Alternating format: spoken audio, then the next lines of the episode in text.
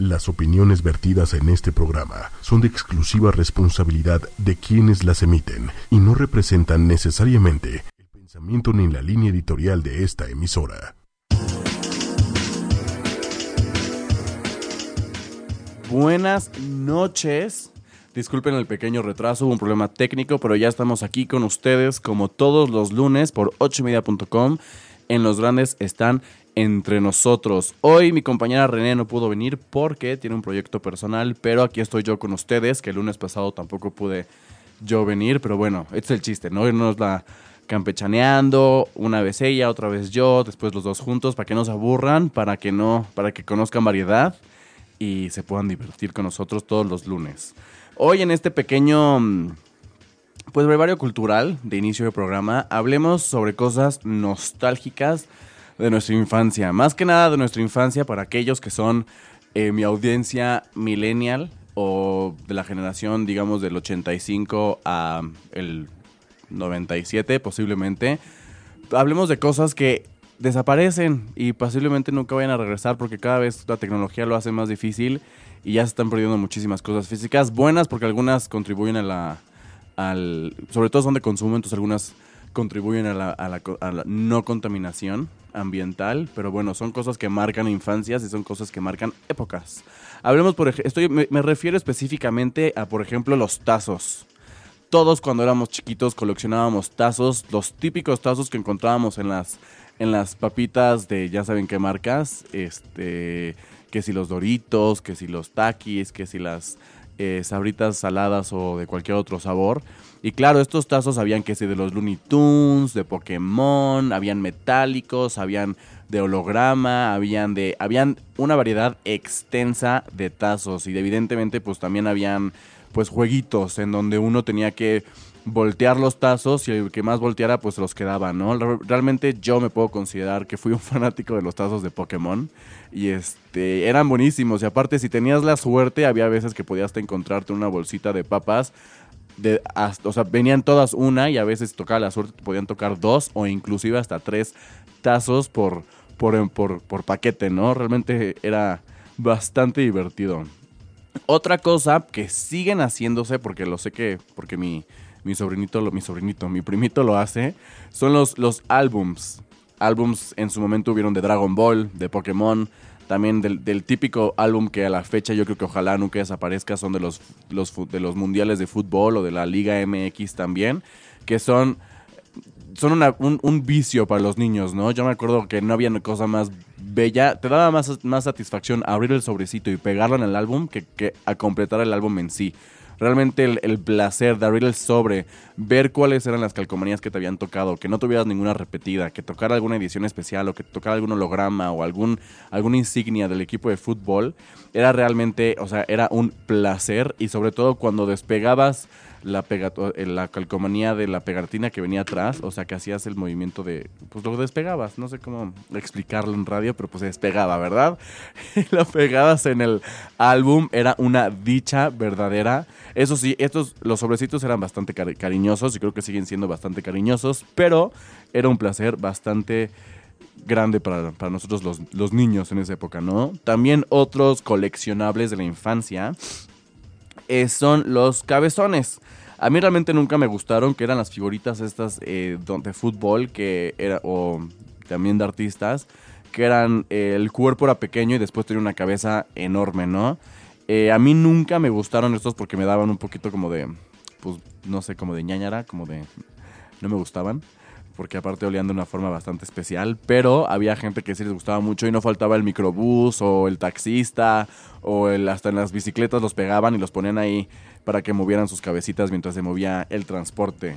Otra de las cosas que es las cosas yo creo que más añoro de todas y que todos coleccionamos y realmente hubo creo que como cuatro ediciones diferentes de, este, de estas figuritas que les estoy platicando, los famosos Yelocos. Yo creo que esto era, creo que de, Pepsi, si no me equivoco, ¿no? Los Yelocos. Habían aliens, habían del mundial, habían de monstruos, habían infinidad de yelocos que si brillaban en la oscuridad, que si eran transparentes, que si no sé qué, que si eran más suaves, que si tenían, hubieron creo que la última edición que tuvieron hasta olor. Estos yelocos realmente eran, eran también padrísimos y divertidísimos. Y la verdad es de que es algo que también se añora y se, pues entra nostalgia, ¿no? También otro de los que coleccionables que también se tuvieron en sus épocas, que lo deberían de volver a hacer y yo no entiendo, bueno, seguramente lo siguen haciendo, pero ahora los hacen en versión vaso, los famosos pepsilindros.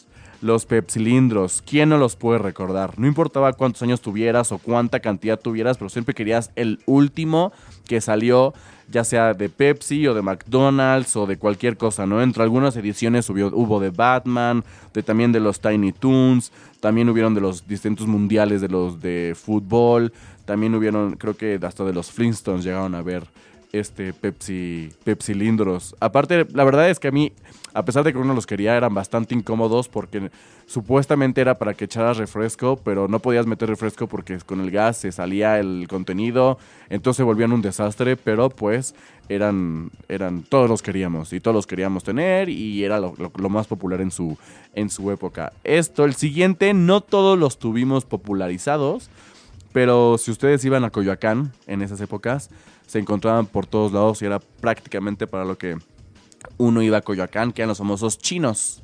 Estas pulseritas que abajo tenían como un chinito, que era lo que, lo que, lo que amarraba o aguantaba que no se zafara la, la pulsera. No sé si recuerdan, pero dependiendo el color del chino, cada color tiene un significado diferente. Que si era rojo que era para el amor, que si era amarillo que era para el dinero, que si era negro que era para que tuvieras más placer íntimo, por así decirlo, porque seguramente hay audiencia menor. Y eh, si era verde que era para la suerte y cada uno este, pues, tenía un significado diferente, ¿no? Entre más llenas tuvieras las... Yo me acuerdo que entre más llena tuvieras la muñeca de chinos, más, más suerte tenías y evidentemente pues más popular eras porque pues estabas en esa época a la moda.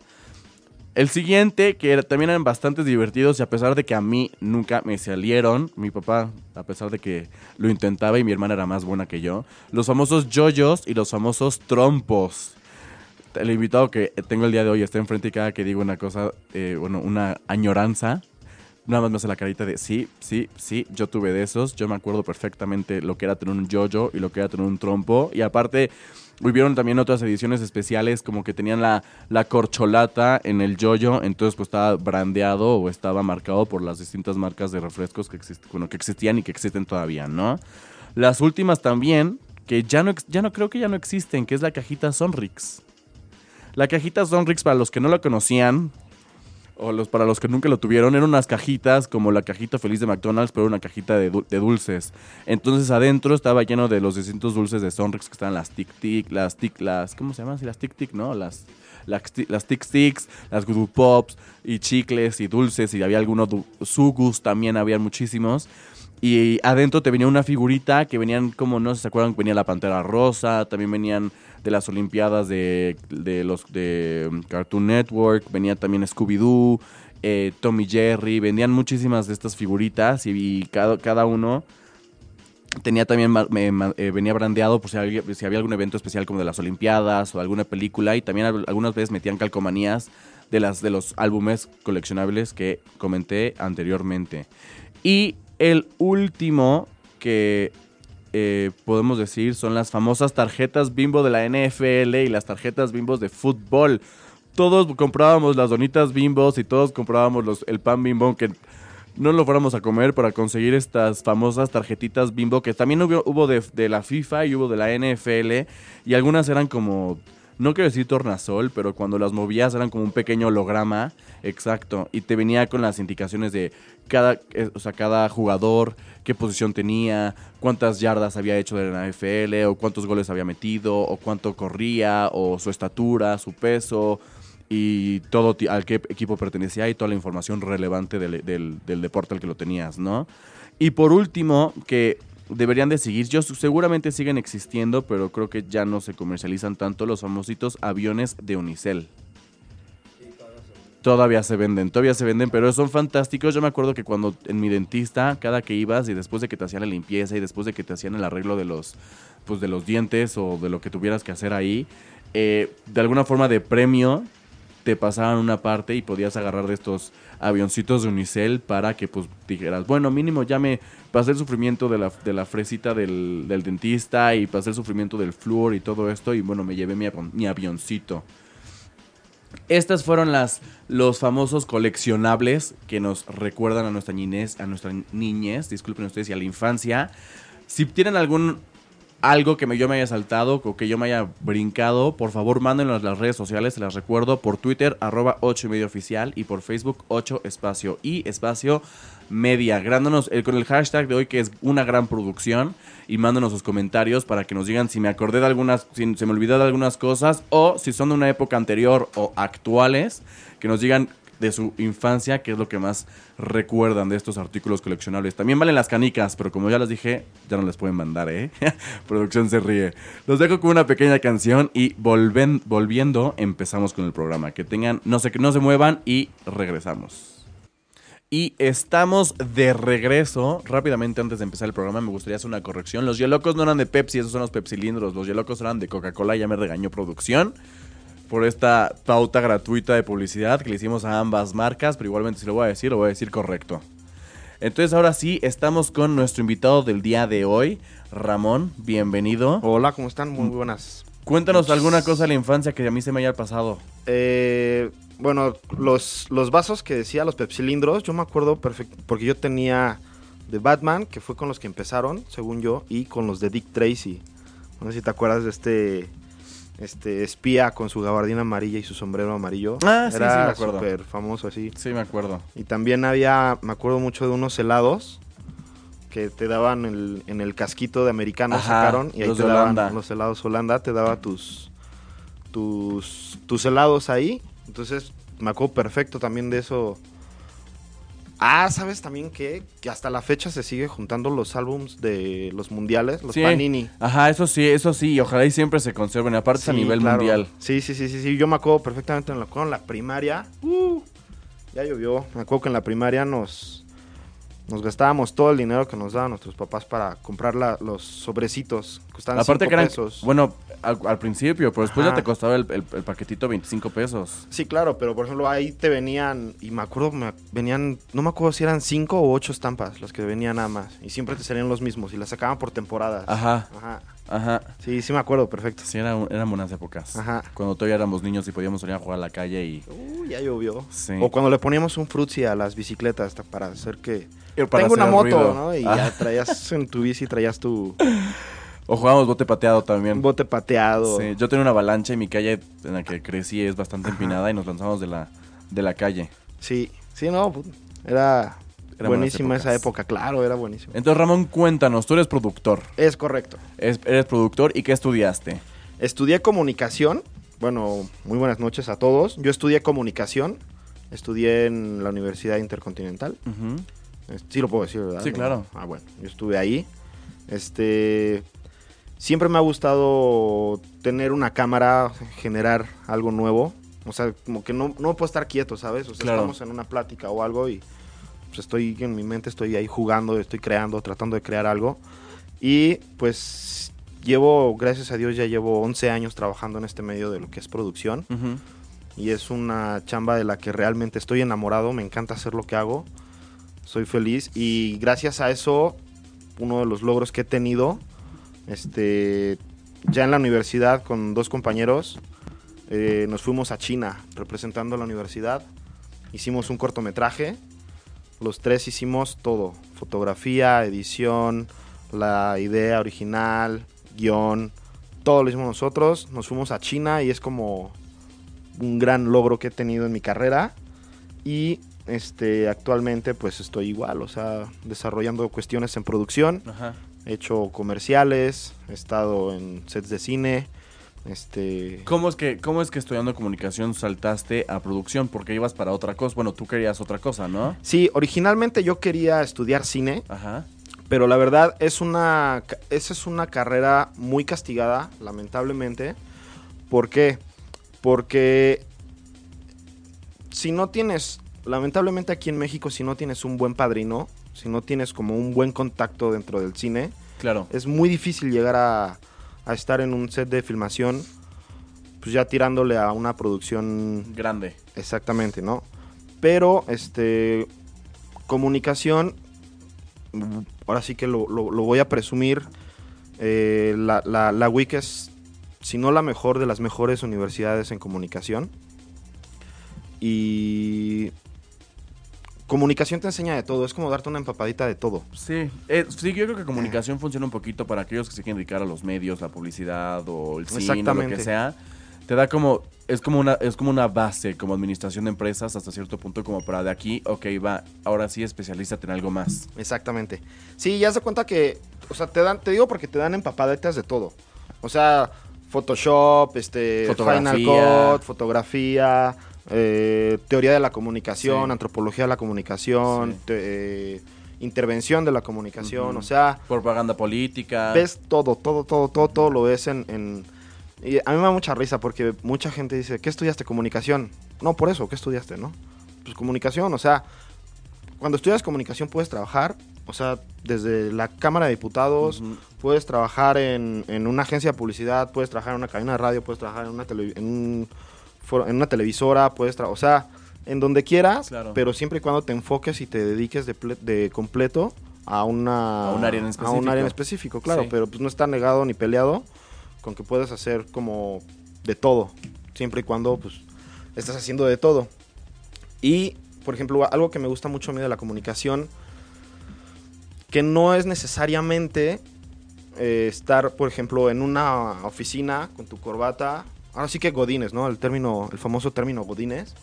Que a mí me gusta. Yo no puedo estar en un escritorio las así ocho horas. Te, comen las pulgas, ¿no? Sí, no, no, no, no, yo no puedo. O sea, necesito estar en campo, necesito estar generando, creando, este, así sea una historieta, lo que sea, pero pues la creatividad es lo que a mí me gusta promoverla, ¿sabes? Siempre estoy Claro. ahí haciendo... Algo. Exactamente, exactamente. Es el chiste, el no quedarte sentado, el buscar, el hacer otras cosas, ¿no? Sí, porque por ejemplo, si te das cuenta, no sé, ves un comercial de en Europa, Ajá. ves un comercial de Volkswagen, ves un comercial, bueno, perdón, no es marca, no voy a decir marcas, eh, de un coche, ves de, de una inmobiliaria, de lo que sea, y prácticamente son cortometrajes. Siempre. O sea, sí. son producciones. De hecho, los anuncios también compiten. En, Exactamente. otro- en festivales como Cannes, en festivales como el Festival de Morelia también de cine, también compiten como cortometrajes. tienen una producción que es realmente profesional. En cambio, ves las, digo, no es por tirar ni nada, pero yo lo que veo aquí en México, que nos da miedo apostarle, ¿sabes? Nos da miedo apostar a innovar, a buscar algo nuevo, a Mm. generar algo completamente nuevo. Nos- estamos todos en una zona de confort. Y la verdad, eso es lo que me ha costado pelear, innovar. O sea, es- esto es un volado. O sea, si no te arriesgas, si no te, te dedicas, a- haces algo, a ver, no sé, por ejemplo, una campaña. Sí, al mexicano le da muchísimo miedo arriesgarse. En todo, en todo. O sea, y lamentablemente tenemos aquí un monopo- monopolio inmenso. Bueno, pues ya, su nombre lo dice.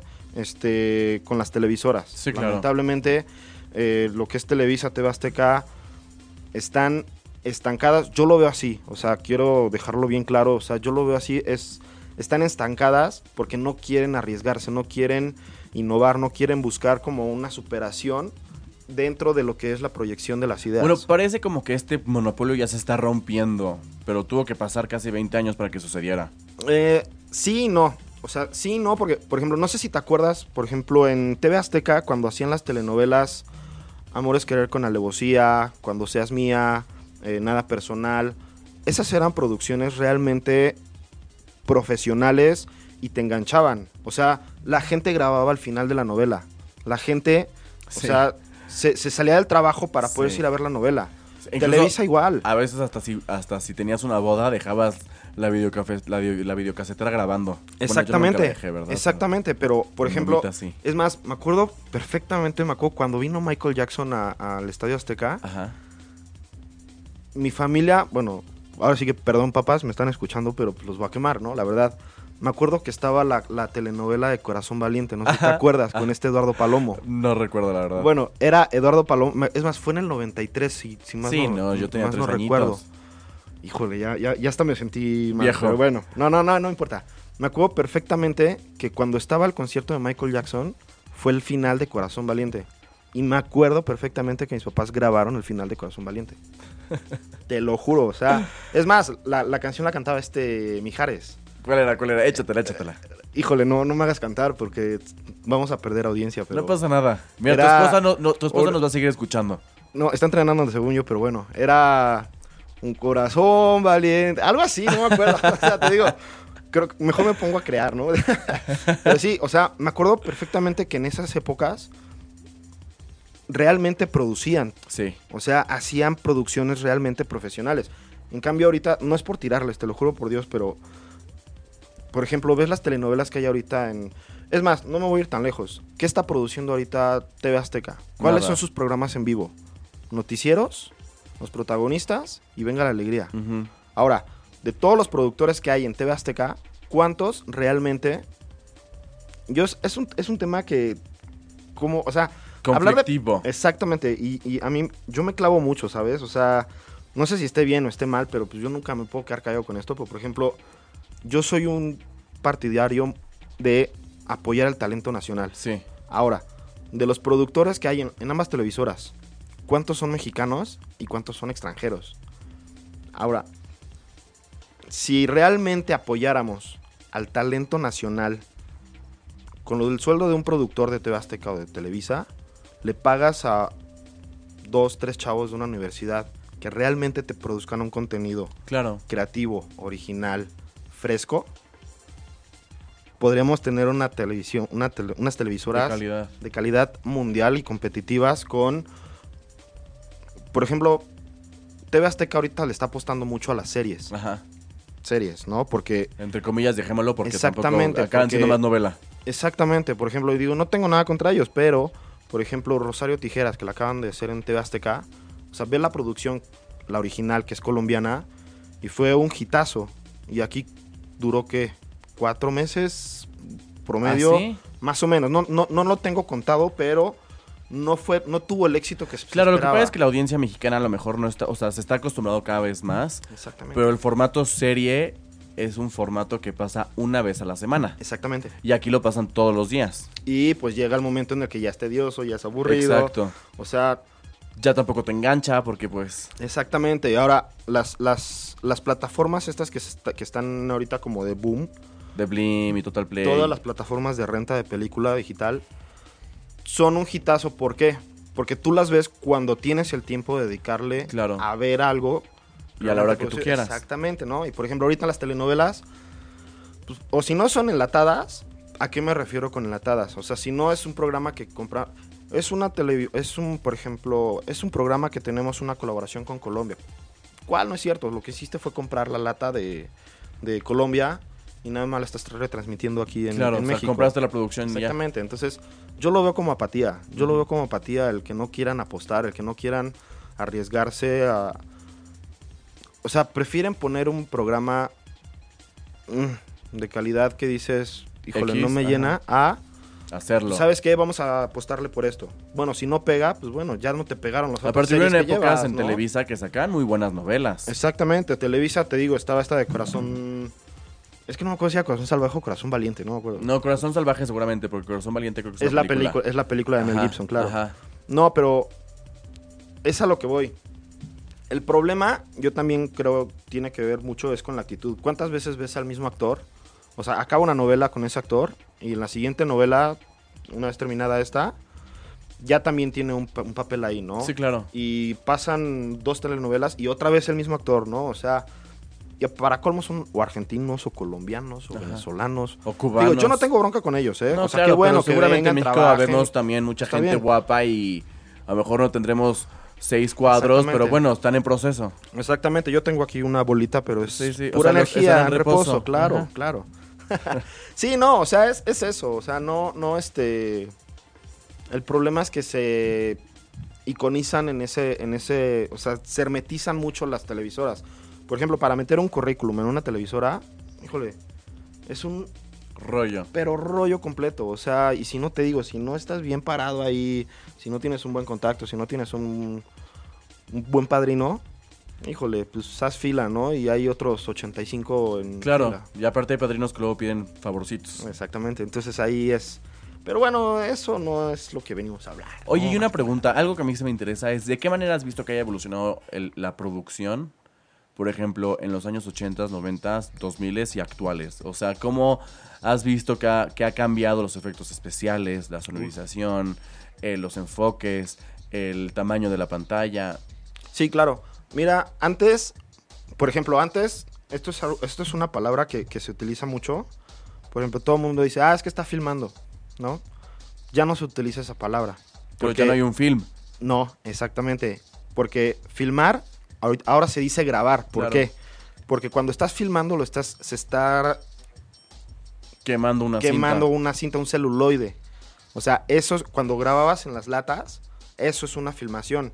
Una filmación era todo el proceso de, pero porque se grababa en el celuloide. Ahorita como ya todo es digital, o sea, ya todo es este por medio de tarjetas digitales en un disco duro y todo, pues ya voy a una grabación. O sea, para empezar, pues los términos que, que- que se utilizan Cambió todo. ya son completamente distintos. La tecnología está cañona. Antes las cámaras eran unas Sí, ahora ya puedes una película con tu teléfono. Por ejemplo, Doctor House. Ajá. Antes, por ejemplo, una cámara reflex, que es como las cámaras normales que vemos de, de lente y todo eso. Las típicas de Nokia y de Canon. Ándale, exactamente.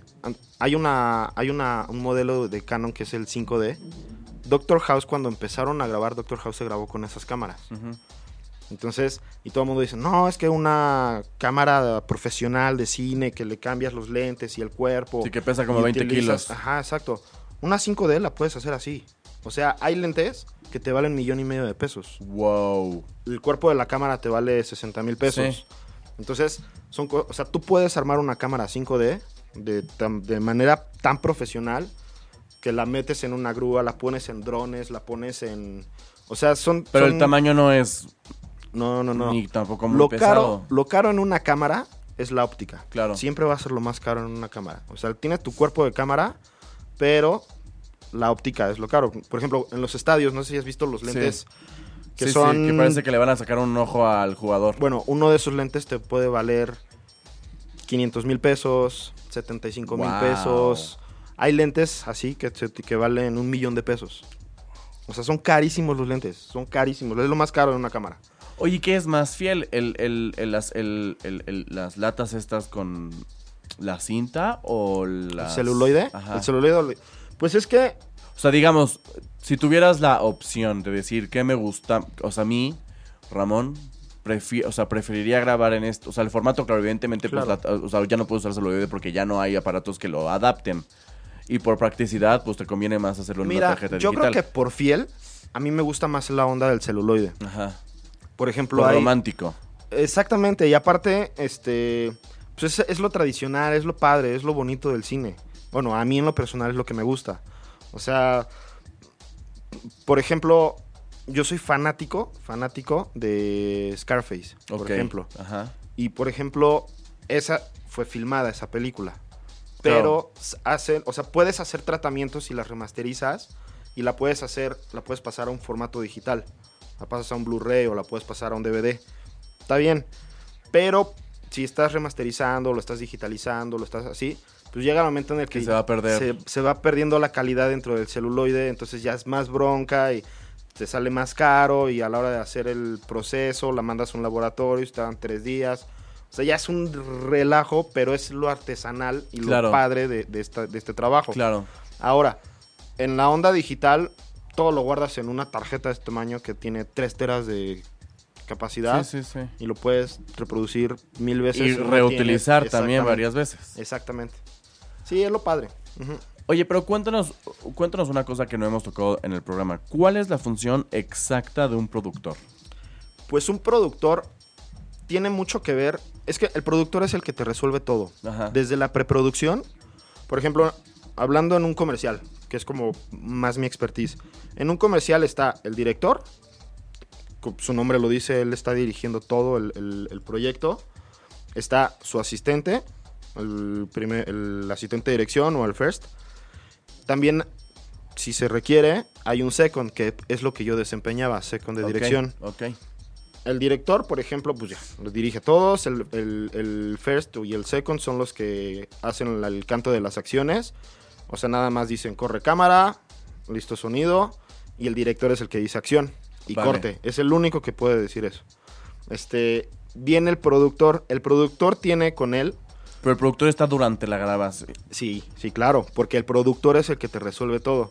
Si desde la producción, desde la O sea, preproducción. te resuelve, que, te resuelve que si la escenografía está mal, que si se fundió un foco, Que si la Exactamente. escenografía, Pero que si el va. Pero desde el principio, desde antes de que te vayas a, a- a la- Al rodaje. al rodaje, este, no sé, vamos a grabar en La Condesa y vamos a grabar, vamos a hacer un company move, que nos vamos a ir a la Roma y de ahí nos vamos a ir a la Nápoles. Y vamos ¿no? a atravesar todo Nuevo León. Exactamente, entonces el, el productor tiene que conseguir los permisos para grabar en esas tres locaciones, tiene que conseguir las locaciones.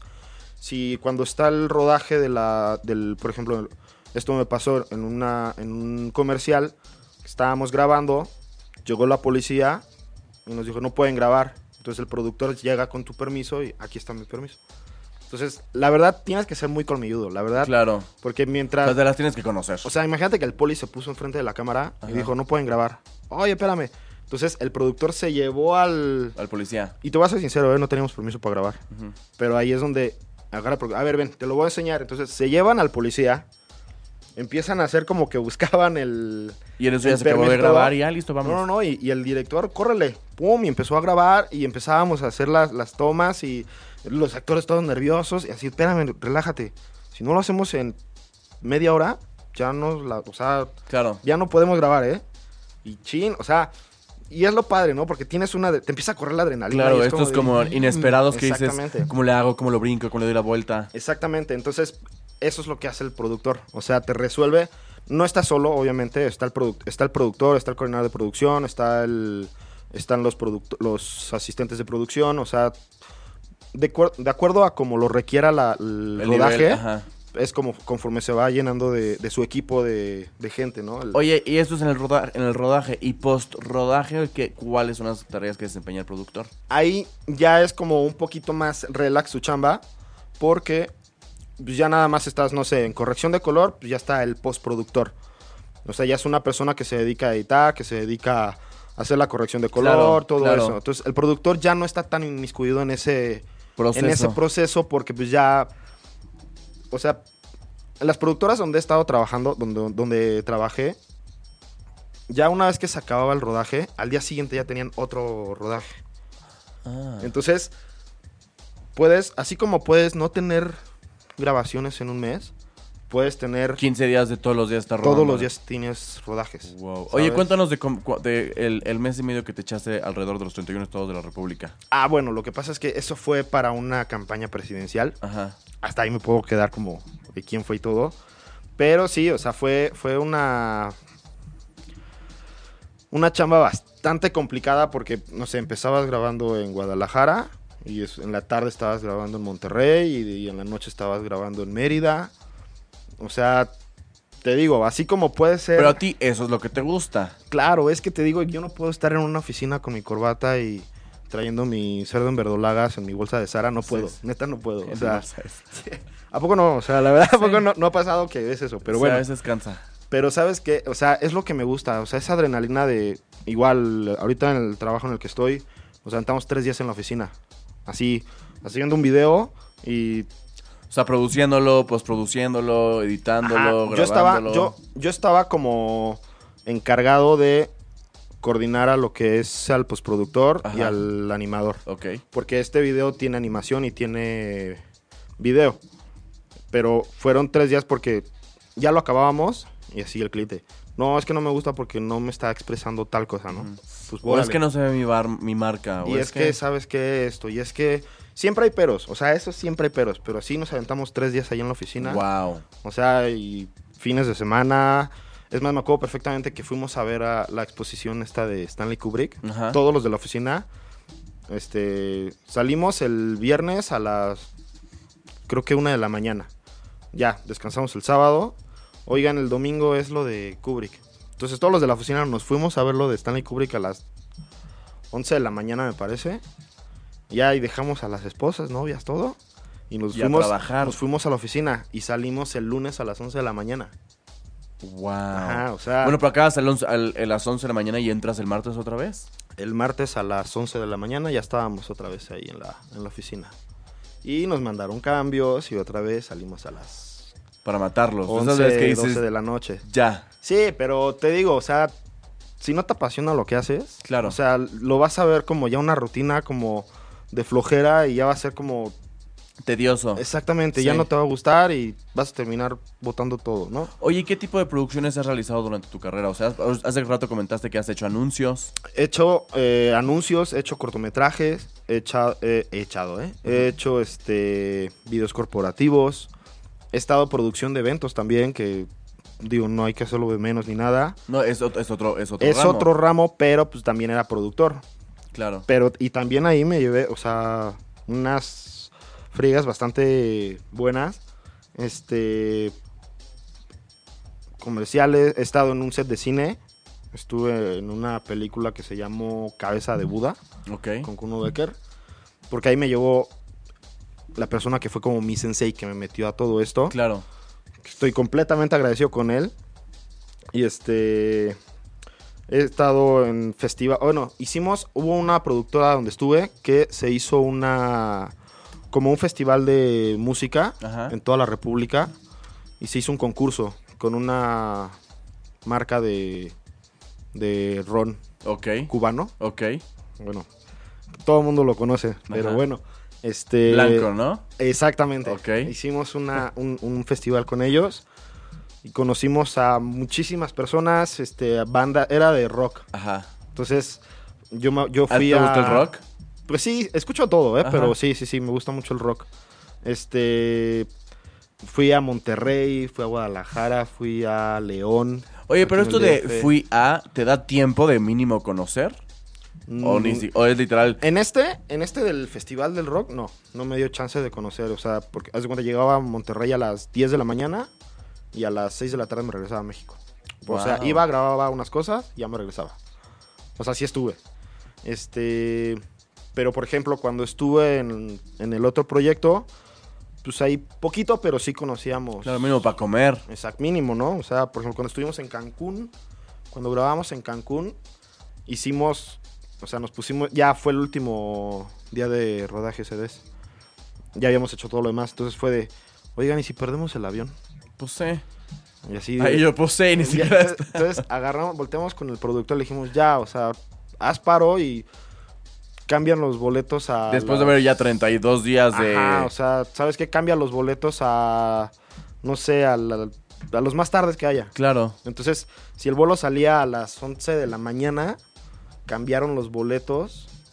Ah, porque aparte supuestamente hicimos unas tomas en la playa que para, para rellenar y la fregada. Pues, ¿cuál era mentira? Para perder el avión a propósito. Ah. Entonces se cambió los boletos y salimos creo que hasta las 9 de la noche. Entonces ya ese día nos quedamos así en el hotel tirados todos en la Qué playa. rico. Pues sí, fue, mínimo. fue como lo mínimo que o sea, pudimos fue como hecho. que ya, o sea, el, Sí. el- lo, te lo, se lo ganaron. Sí, esto no lo sabía mi esposa, pero pues creo que ya se va a dar cuenta. Chin, lo hemos revelado. Sí, pero pero no te portaste mal, solamente fue el- echaste la hueva. Sí, la verdad sí, estábamos, este, hicimos, perdimos el, el, el, ¿cómo se llama? El avión a propósito para descansar un poquito. pero, pero a veces es necesario. O sea, a veces Sí. dices. O sea, ¿llevabas cuánto tiempo en, Sí, grabación? una friega bastante O sea, de buena. ni siquiera dormir, ni siquiera conocer el sol posiblemente, o ni siquiera decir, ay, está el sol arriba de mí, déjame lo disfruto tantito, o sea, Exacto. cero. Pero bueno, tiene sus beneficios de Exactamente. amaneces con una, una guajolota, cenas con un, una Con unos pibil, panuchos. ajá. Ajá, sí, claro. Desayuna- desayunas otra vez con tortas ahogadas, después comes cabrito. Ahora sí, ¿quién como yo, no? Bueno, no era mi Exacto. papá, pero pues, Pues sí, que era piloto, pero bueno, ya este. Era diferente. Sí, completamente. Pero no, es padrísimo. Esto de la producción, ahora sí que se los recomiendo bastante. Oye, pero una persona que es ajena a comunicación, ¿tú crees que pueda también ser productor? Claro. O sea, puede, puede venir por Claro, pasión. yo creo que cualquier persona puede ser productor siempre y cuando no tenga miedo. Claro. O sea, es que eso es con lo que yo me aferro. O sea, Y es igual para todo al final. exactamente. O sea, si, si tú te aferras y te gusta estar creando y estás generando y tienes una imaginación bastante desarrollada, si lo quieres ver así, este, si se te ocurren campañas, por ejemplo, no sé, oye, ¿qué te parece si para X marca de paletas, oye, ¿sabes qué? Podríamos hacer esto. Y vas con la marca y se la logras vender, o sea, ya estás produciendo ahí algo, Claro. ¿sabes? O sea, ya estás dándole una idea que puede generar mil cosas. Claro. O sea, entonces, sí, o sea, si te gusta generar desde cero y crear y estar este poniendo tu hámster a caminar, pues claro que puedes hacer esto. Oye, Ramón, y una pregunta. ¿Tú, eh, cuál sería tu visión a corto plazo dentro de tu carrera profesional? Dentro de mi carrera profe- Ah, bueno, en la empresa en la que estoy, este, sí me gustaría como ser el jefe de producción, por así decirlo, porque eh, yo me encargo como de generar nuevas propuestas, Sí, ¿sabes? O sea, sí. entonces, ¿qué me gustaría? Bueno, más bien, creo que no me supe explicar. Más bien lo que yo quiero a corto plazo a lograr Ajá. es ver mis ideas ya plasmadas en, En en- pantalla. la- en la- en una pantalla. O sea, eso es como... Lo logré en, en, por ejemplo, cuando nos fuimos a China. Ajá. O sea, ver que le, le- le pasamos a todo el comité de la delegación de México, porque fuimos a la Expo Mundial. Entonces estaba el secretario de Economía, estaba... En ese entonces estaba, esta, estaba Calderón, pero no estaba Calderón, estaba su esposa, Ajá. estaba el embajador de México en China. Ajá. Hay mucha gente, todo, que hayan visto el trabajo y que nos felicitaran y todo, eso fue como... Tu mayor recompensa. Entonces, si lo logro ver ya profesionalmente, creo que sería como lo mejor que me podría pasar. Oye, ¿y ganaron algún premio en este, en este concurso en Sí, China? haz de cuenta que eh, hizo, se hizo una convocatoria, la hizo la Cámara Minera aquí en México y nada más participaron tres universidades, la Ibero, la UAM y la WIC. Y pues eran un promedio, creo que fueron 280 cortometrajes. De todo el mundo. No, no, no, no. O sea, ¿De México? De México. De estas tres universidades. ¡Wow! Y el premio era que te ibas a China a Ah, vale, o sea, primero la- fue el concurso en México Ajá. y después te fuiste se a China. hizo el... O sea, dijeron, tenemos que hacer un cortometraje en el que me toques la minería. Haz el tema de minería. Y pues las dos personas con las que fui, la verdad, son grandes amigos míos. Este, también son muy creativos los dos. Te sigues llevando con ellos. Sí, claro, claro, claro. No sé si les puedo mandar un saludo. Es, digo, no sé si me está escuchando, pero son Carlos Calleja y Juan Carlos Soto. Ajá. Este, son unas personas bastante creativas. La verdad, nos pusimos a, a desarrollar la idea. Y pues ahora sí que pues, le ganamos a todos. ¿Y con qué lo grabaron digital o con...? Lo grabamos con dos cámaras, con Sony, una XDCAM X3 y una X1. Ah, bueno, ya eran digitales, ¿no? Ajá, sí, ya todo fue, te digo, todo ya fue grabación. Sí, no, no, no grabamos nada. O sea, y fue como súper casero. O Claro. sea, hacíamos todo súper rápido. Entonces, igual grabamos arriba de una ambulancia y pues, todo fue rapidísimo, fue padrísimo. Y el premio fue, ah, porque padrísimo, porque el premio era una semana nada más en China. Ay, qué rico. Bueno, pero... No, pero espera, estuvo padrísimo que nos dijeron, tienen que venir aquí por, la, por los viáticos. Ah, bueno, entonces cuando llegamos nos dieron 2.400 dólares por persona. ¡Wow! Y dijimos, oye, 2.400 dólares por persona Mucho. es muchísimo, y más en China. Entonces me dijeron, oye, tenemos que comprobarte. Me dijo, compruébame como quieras, menos alcohol. Entonces le dijimos, oye, pero si aplazamos nuestro viaje, ¿podemos comprar otro viaje con este? Demuéstramelo nada más. Bien. Entonces lo que hicimos fue cambiar nuestro... O sea, me aventé un mes allá, nos aventamos ah, un mes súper allá. bien. Sí, nos aventamos un mes allá, con los viáticos se pagó eso, nos sobró dinero. Entonces anduvimos en Beijing, en Xi'an, en Shanghai. Y pues fue, o sea, Pues imagínate. aprovechaste para conocer, tipo, ya te fuiste hasta el otro lado del mundo, y pues nos mínimo fuimos disfrutas. y nos fuimos un mes allá a China y ahí estuvimos este pues, que te fuiste a la eso. China, ¿verdad? Allá nos fuimos. No, no fui a la graduación de mi esposa por que andaba allá. Bueno, pero unas por otras. Exactamente. Espero que vayas al bautizo del hijo. Ojalá. sí. Oye, Ramón, ya nos quedan cinco minutitos de programa, pero me Está bien. gustaría, antes de que nos despidamos, que nos dijeras algún... Pues que nos, o sea, que nos dijeras cuál ha sido tu mayor logro en, en- en tu carrera profesional como productor y que le dieras, por favor, una... una que le dieras como un, un comentario, o sea, bueno, más bien una crítica constructiva a los que nos están escuchando para que logren sus objetivos, ya sea dentro de la carrera de producción, si alguno os interesa, o sus objetivos personales. Claro, este yo creo que el mayor logro profesional está por venir. Más bien, yo creo que eso es Te- te son metas que te estás poniendo exactamente. O sea, me estoy preparando.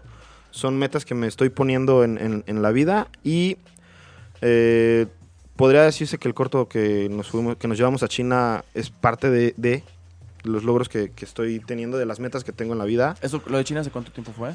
Fue en el 2010. Ah, vale, no tanto, o sea, bueno, siete Diez. años. Jesús. Sí. Sí, ya, ya tiene. Yo para decir 2010, ah, hace tres años, pero no, Sí, ya fueron no, siete. ya fueron siete años, sí. Y eh, eso es parte de, no, no, no, no podría decir que ya tengo completamente mis metas. Y algo que, que- que me gustaría como comentarles o decirles como consejo, si lo quieren tomar bien, si no, no tengo ningún También. problema.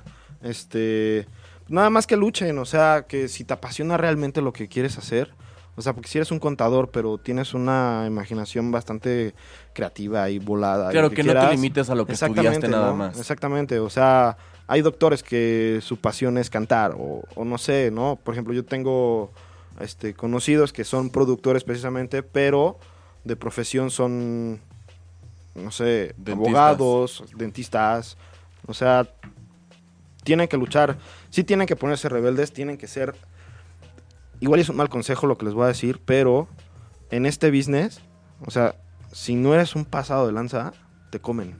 Claro. La neta, o sea, si no te pasas tú de lanza, o sea, si no eres tantito colmilludo, te comen. Claro. Y te hacen a un lado y ya te Que estancaste que- y ya valió. Entonces, Están con el que sí se pasó de sí lanza. tienes que ser como un poquito rebelde, un poquito pasado. Y pues es lo que yo les aconsejo. Pues sí, yo creo que al final se remite con lo, con lo que comenzaste, que es el que el mexicano muchas veces tiene miedo, ¿no? Exactamente. Entonces es como que perderle el miedo a estas cosas, luchar contra los tabús y más que nada, no, a lo mejor no rebeldía, pero quedarte fiel a ti mismo y a tus principios y luchar por lo que tú quieres. claro. Sí, es correcto. Pues muy bien, ¿le quieres mandar saludos a alguien antes de que finalice el programa? Pues no, no sé si me está escuchando mi esposa, pero bueno, si me está escuchando, pues. Sí, yo también le mandamos Un, un saludo a, a mi flaca hermosa. a, Ven- a Vanessa, le mandamos muchos besos. A mis papás que me están escuchando y siempre me apoyaron, ¿eh? A pesar de todo, fíjate, yo me aventé tres años sin trabajo. wow. Tres años sin trabajo y me aguantaron muchísimo. Mi esposa también me aguantó muchísimo. Y siempre me apoyaron mis papás. Siempre, siempre, siempre me apoyaron y pues los quiero mucho. Y pues Y para adelante. Exactamente. Pues muchísimas gracias. Realmente se pasó rapidísimo el programa. De volada, ¿eh? Esto No. ya son, sí, ya, ya se acabó. Esto fue, ya se acabó. Esto fue Los Grandes están entre nosotros con Juan Carlos Arquer, su, su, su servidor de esta noche. Les recuerdo nuestras redes sociales rápidamente por si nos quieren hacer llegar algún comentario. Por Twitter, arroba 8 y media oficial. Y por Facebook, 8 espacio y espacio media. No se muevan que a continuación empieza Estamos de Paso. Esto es 8 y media.com y muy buenas noches.